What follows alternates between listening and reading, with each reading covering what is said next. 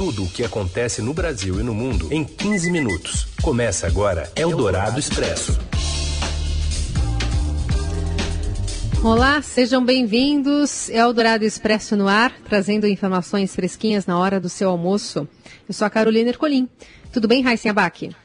Tudo bem, Carol. Boa tarde a você. Um alô também para os nossos ouvintes que nos acompanham, seja ao vivo pelo FM 107,3, portanto, boa tarde para eles, ou por podcast, aí em qualquer horário, né?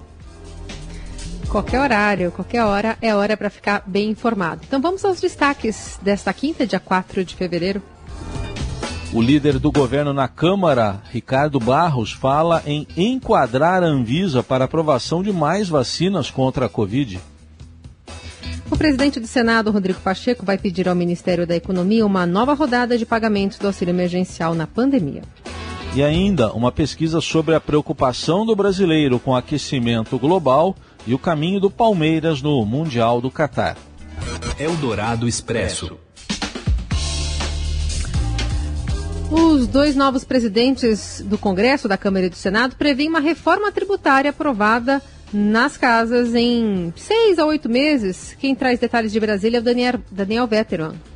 Oi, Heisen. Oi, Carol os presidentes da Câmara e do Senado fecharam um acordo para aprovar a reforma tributária no Congresso Nacional em um prazo de seis a oito meses, o que garantiria a aprovação da proposta até o mês de outubro. Não há um caminho claro, porém, sobre a tramitação do projeto nas duas casas legislativas. Arthur Lira e Rodrigo Pacheco se reuniram em um café da manhã hoje com o presidente da Comissão Mista da Reforma Tributária, senador Roberto Rocha, e o relator da proposta no colegiado, deputado Aguinaldo Ribeiro.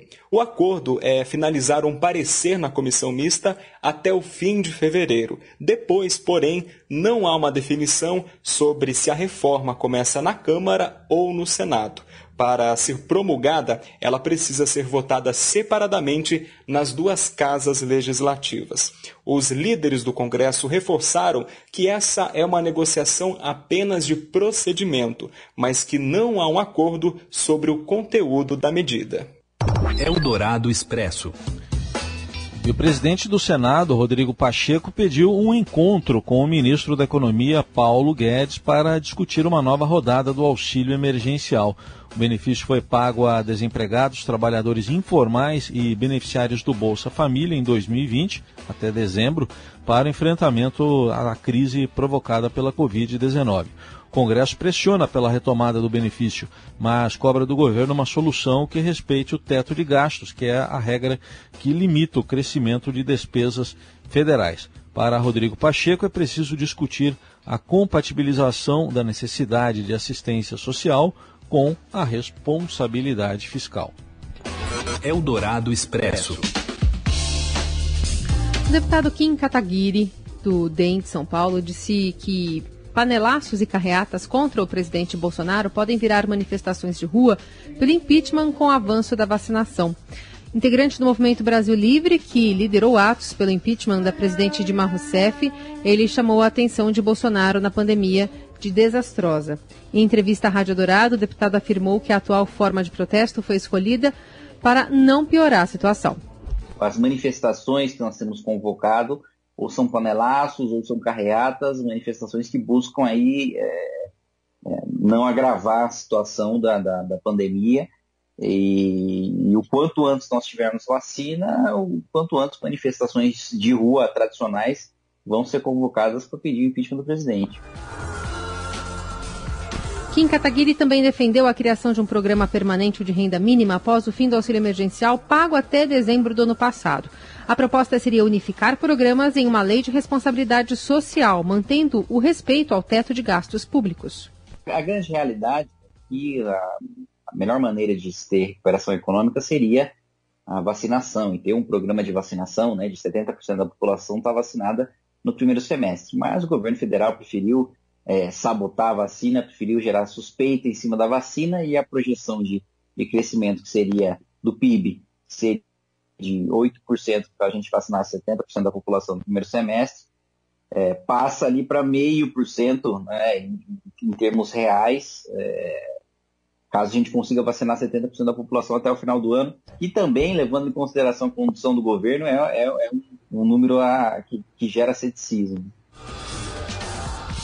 Kim Kataguiri ainda demonstrou descrédito em relação ao discurso do presidente Bolsonaro na abertura dos trabalhos do Congresso. O deputado chamou de teatro o compromisso de Bolsonaro com a realização de reformas econômicas, como a tributária e a administrativa. Eldorado Expresso. E, como já adiantou a Rádio Eldorado nesta semana, o líder do governo, o deputado Ricardo Barros, que deu entrevista aqui para o Eldorado, disse que vai pressionar a Anvisa a eliminar exigências e agilizar a aprovação de vacinas contra a Covid. Vamos a Brasília. Felipe Frazão. Olá, Carol. Olá, Heisen. Boa tarde a vocês e aos ouvintes da Eldorado. O líder do governo Bolsonaro na Câmara, deputado Ricardo Barros, ameaçou enquadrar a diretoria da Agência Nacional de Vigilância Sanitária, a Anvisa. O deputado está insatisfeito com o ritmo de aprovação de vacinas contra a Covid-19 no Brasil. Ele afirma que a diretoria da Anvisa não está nem aí para a emergência da pandemia e parece estar totalmente fora da casinha. Ele está insatisfeito porque existem 11 vacinas já em uso emergencial ao redor do mundo e aqui no Brasil somente duas até o momento, que são a Coronavac e a vacina de Oxford, do laboratório AstraZeneca. O governo Bolsonaro está querendo acelerar a aprovação da vacina de origem russa Sputnik. Seria uma terceira vacina para reforçar o Programa Nacional de Imunizações e tentar melhorar a imagem do presidente, que foi muito desgastada por causa das idas e vindas com relação à vacinação e os seguidos atrasos no programa. Ainda há também uma escassez de vacinas aqui no Brasil. O Brasil está importando as doses que precisa aplicar. O deputado afirma que a Anvisa não está sendo sensível a essa emergência e, e para solucionar problemas de vida da população e diz que, ao contrário, está fazendo enganação. Isso porque a Anvisa eh, reduziu ontem as exigências para a aprovação emergencial, eliminando a fase fase de ensaios clínicos, é, a chamada fase 3, mas, segundo o deputado, inseriu outras uh, exigências no processo de aprovação das vacinas, o que na prática seria uma forma de tratá-lo como trouxa. Essas foram as palavras do deputado. O deputado foi ministro da Saúde no governo Michel Temer, tem uma relação conflituosa com a burocracia da Anvisa e questionado se desejaria voltar a ser ministro, diz que não, que já fez sua parte. Mas, claro, sabe-se que o ministro Eduardo Pazuello, general de exército, está sendo investigado no Supremo Tribunal Federal por causa da conduta do ministério uh, ao longo da pandemia e está fragilizado politicamente. O Progressistas, partido do líder do governo, deputado Ricardo Barros, deseja voltar ao ministério. Ele diz, porém, que o problema está na Anvisa e não no Ministério da Saúde. O governo Jair Bolsonaro deve sim promover uma reforma ministerial para reacomodar as forças que chegaram agora à eleição no Congresso, aliadas ao governo Jair Bolsonaro. Entre eles, um aliado e amigo próximo do deputado Ricardo Barros, Arthur Lira, novo presidente da Câmara dos Deputados, que obteve mais de 300 votos numa vitória em primeiro turno. Eldorado Expresso. E agora a gente fala um pouquinho sobre o aquecimento, preocupados né, com esse aquecimento. 77% dos brasileiros não querem um crescimento que leve a danos ambientais. Giovana Girardi. Boa tarde, Carol. Boa tarde, Raicen. Tudo bem por aí? Hoje publiquei uma matéria sobre uma pesquisa Ibope que foi feita no Brasil sobre para tentar avaliar qual é a percepção dos brasileiros em relação ao aquecimento global, em relação aos danos ambientais no Brasil e também sobre as queimadas. Quanto que o brasileiro se preocupa com esse problema?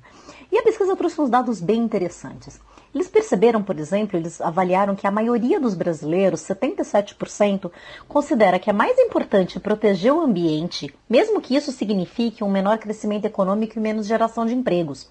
Eles foram questionados, né? O que, você acha mais importante, isso ou crescer e gerar empregos, mas mesmo que isso leve a um dano ambiental? E as pessoas preferem a proteção ao meio ambiente. Também foi visto que 78% da população acha muito importante o tema do aquecimento global, 61% está, estão muito preocupados com o meio ambiente, sendo que os jovens e os mais escolarizados são os que têm uma preocupação ainda maior. É muito interessante que no Brasil é quase unânime a percepção de que o aquecimento global já está acontecendo. 92% das pessoas entrevistadas responderam que sim. E cerca de 8 em cada 10 consideram que ele é causado principalmente pela ação humana. Outro dado interessante que a pesquisa avaliou foi a questão das queimadas.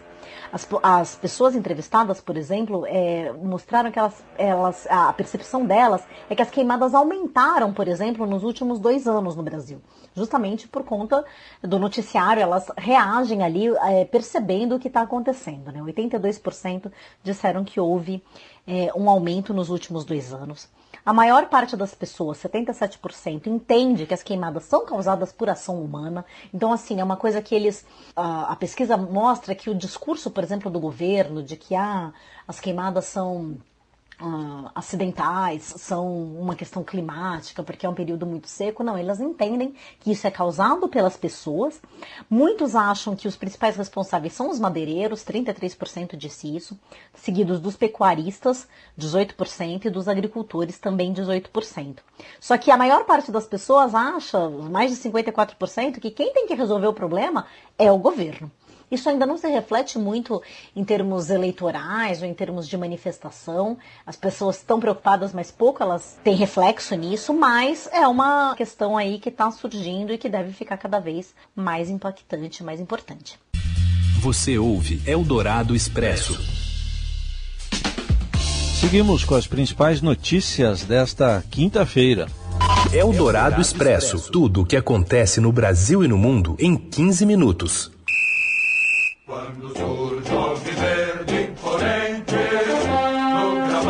Não estava escrito no roteiro, mas já que Carlos Amaral colocou, vamos em frente.